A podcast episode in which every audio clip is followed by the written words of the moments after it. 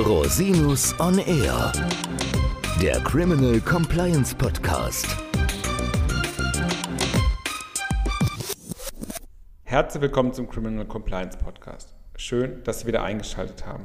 Mein Name ist Christian Rosinus und heute wollen wir an das Thema Healthcare Compliance, das wir letzte Woche mit Professor Schneider besprochen hatten, noch ein bisschen anknüpfen. Denn das Digitalgesetz steht an und das ist eine Herausforderung auch im Bereich Healthcare, insbesondere was das Thema IT-Sicherheit angeht. Und mit wem könnte ich da besser sprechen als mit meinem Kanzleipartner Matthias Jezek, der ja einer der ausgewiesenen Experten in diesem Bereich ist.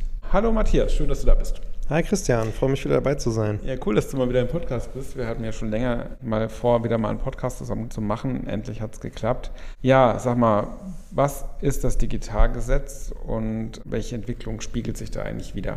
Also das Digitalgesetz ist eine neue Gesetzgebungsinitiative, die primär auf die Vereinfachung des Behandlungsalltags für Ärzte und Patienten abzielt, um eben mittels digitaler Lösungen die Behandlung oder die Behandlungserfahrung für die Patienten leichter zu machen, aber auch die Arbeit den Ärzten zu erleichtern. Zum Digitalgesetz gehören verschiedene Aspekte, zum Beispiel die elektronische Patientenakte, aber auch das sogenannte E-Rezept, oder digitale Gesundheitsanwendungen und auch die Telemedizin. Das ist toll für die Ärztinnen und Ärzte, aber was hat das jetzt eigentlich mit Compliance zu tun? Ja, ein weiterer Aspekt des Digitalgesetzes steht darin, mehr Sicherheit eben auch bei der Nutzung dieser elektronischen Behandlungsinstrumente zu bieten, und zwar primär um den Schutz von den besonders sensiblen Gesundheitsdaten nicht nur zu gewährleisten, der ist schon zu gewährleisten, sondern noch weiter zu erhöhen.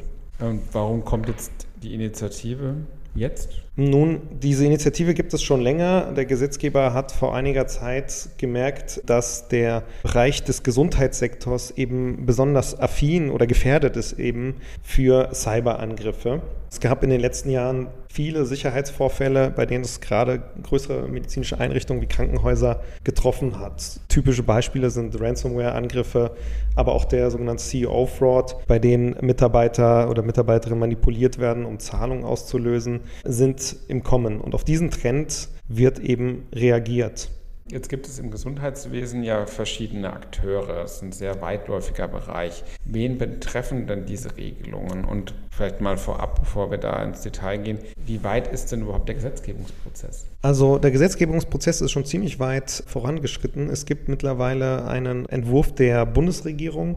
Die erste Lesung ist auch schon vorbei. Wir können wahrscheinlich im Frühjahr nächsten Jahres tatsächlich mit dem Inkrafttreten des Digi-Gesetzes rechnen. Es zielt tatsächlich auf kann man sagen, vier Akteure jetzt im Hinblick auf die Verbesserung der IT-Sicherheit ab. Und zwar also auf die vier typischen Akteure im Gesundheitswesen. Einmal natürlich die Vertragsärzte und Vertragsärztinnen, auch die Vertragszahnärzte natürlich, analog dazu, Krankenhäuser, also der stationäre Bereich, aber auch gesetzliche Krankenkassen und jetzt neu den auf den sogenannten Cloud-Einsatz im Gesundheitswesen. Aber es gibt ja schon Regelungen für den Bereich der ambulanten und stationären Leistungserbringung im Gesundheitswesen, oder? Ja, richtig. Der Gesetzgeber hat bereits im Jahr 2019 im Rahmen des sogenannten Digitale Versorgungsgesetzes den kassenärztlichen Vereinigungen aufgegeben, Sicherheitsrichtlinien für den Bereich der ambulanten vertragsärztlichen Leistungserbringung zu erlassen. Seit letztem Jahr, also im Jahr 2022, haben auch KV davon Gebrauch gemacht und es gibt mittlerweile eine verpflichtende IT-Sicherheitsrichtlinie der Bundesvereinigung, der Kassenärztlichen Vereinigung und auch der Zahnärztlichen Bundesvereinigung. Dies in Zusammenarbeit mit dem BSI entstanden. Und für Krankenhäuser, nun, da gibt es sogar schon länger äh, die Regelungen für die sogenannten Kritisbetreiber, also die Betreiber kritischer Infrastruktur. Die werden vom sogenannten BSI-Gesetz erfasst und sind zur Cybersicherheit verpflichtet. Okay, was ist jetzt neu an diesem Digi-Gesetz? Also das Digi-Gesetz baut auf den bisher vorhandenen Verpflichtungen auf, konkretisiert die weiter und hat einen tatsächlich neuen Punkt, der sozusagen erweitert werden soll. Und zwar das ist die Erhöhung der sogenannten Awareness, also des Sicherheitsbewusstseins der Nutzer der informationstechnischen Systeme im Gesundheitswesen.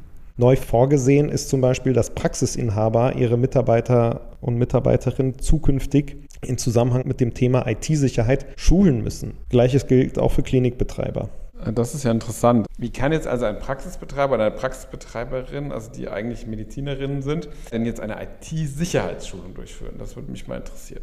Ja, das ist eine tatsächlich gute Frage. Im Gesundheitswesen gibt es den Grundsatz der persönlichen Leistungserbringung. Also Ärzte haben grundsätzlich und Ärztinnen eine medizinische Behandlung persönlich zu erbringen oder durchzuführen. Dies betrifft aber nur die Behandlung von Patienten, nicht das Thema IT-Sicherheit. Hier kann sich natürlich der Praxisbetreiber durch einen kompetenten IT-Dienstleister unterstützen lassen oder die Aufgaben sozusagen auch delegieren. Bei der Wahl hat es auch nicht so schwer, denn die kassenärztlichen Vereinigungen bieten solchen IT-Dienstleistern auch die Möglichkeit an, sich zertifizieren zu lassen und veröffentlichen auf ihren Homepages Listen zertifizierter Anbieter. Jetzt ist ja ein neuer Akteur in diesem Kontext, sind ja die Krankenkassen, also die gesetzlichen Krankenkassen, wenn ich es richtig verstanden habe. Das ist korrekt. Also die Vorschriften zur IT-Sicherheit durch das Digi-Gesetz sozusagen neu hinzutreten, gänzlich neu sind die, die die Krankenkassen betreffen. Bisher galten auch für die Krankenkassen besondere Anforderungen an die IT-Sicherheit, aber nur dann, wenn es sich bei denen um die sogenannten Betreiber kritischer Infrastrukturen eben handelt. Diejenigen Krankenkassen, die aber nicht nach dem BSI-Gesetz zu den Betreibern kritischer Infrastruktur gehören, waren bisweilen nicht von irgendwelchen erhöhten Maßnahmen zur IT-Sicherheit erfasst. Das wird sich durch die Vorgaben nach dem DIGI-Gesetz maßgeblich ändern.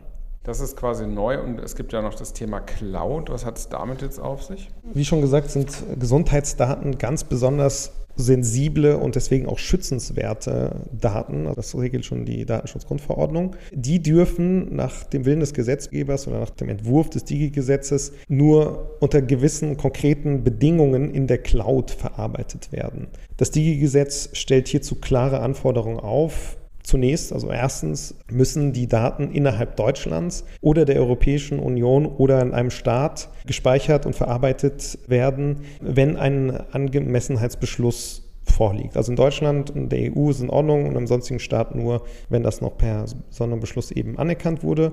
Zweitens muss der Cloud-Anbieter mindestens eine Niederlassung, es muss nicht die Hauptniederlassung sein, aber eine Niederlassung innerhalb der BRD haben. Und der, der dritte Punkt ist, dass der Anbieter der Cloud-Dienstleistung natürlich auch auf dem aktuellen Stand der Technik angemessene IT-Sicherheitsmaßnahmen bereitstellen muss. Ein wichtiger Aspekt dabei ist, dass dieser Dienstleister ein sogenanntes C5-Testat besitzen muss.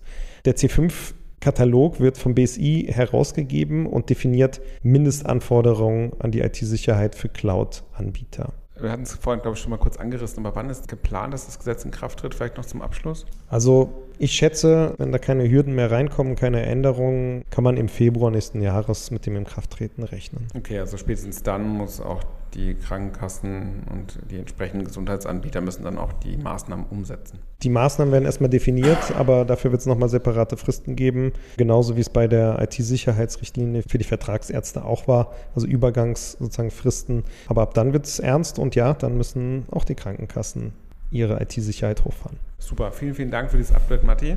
Schön, dass du wieder mal da warst im Podcast. Sehr gerne, lieber Christian. Bis zum nächsten Mal. Auch Ihnen, liebe Hörerinnen und Hörer, wenn Sie noch Fragen haben, verlinken wir natürlich die Kontaktdetails in den Show Notes und wenn Sie Fragen an mich haben, unter info at rosinus-on-r.com. Bis zum nächsten Mal. Ich freue mich auf Sie. Der Podcast stellt lediglich einen allgemeinen Überblick über rechtliche Themen dar und ersetzt selbstverständlich keine Rechtsberatung zu konkreten Fragestellungen im Einzelfall. Bei Fragen wenden Sie sich an Rechtsanwältinnen und Rechtsanwälte Ihres Vertrauens, natürlich auch gerne an uns. www.rosinus-on-r.com oder unter www.rosinus-partner.com.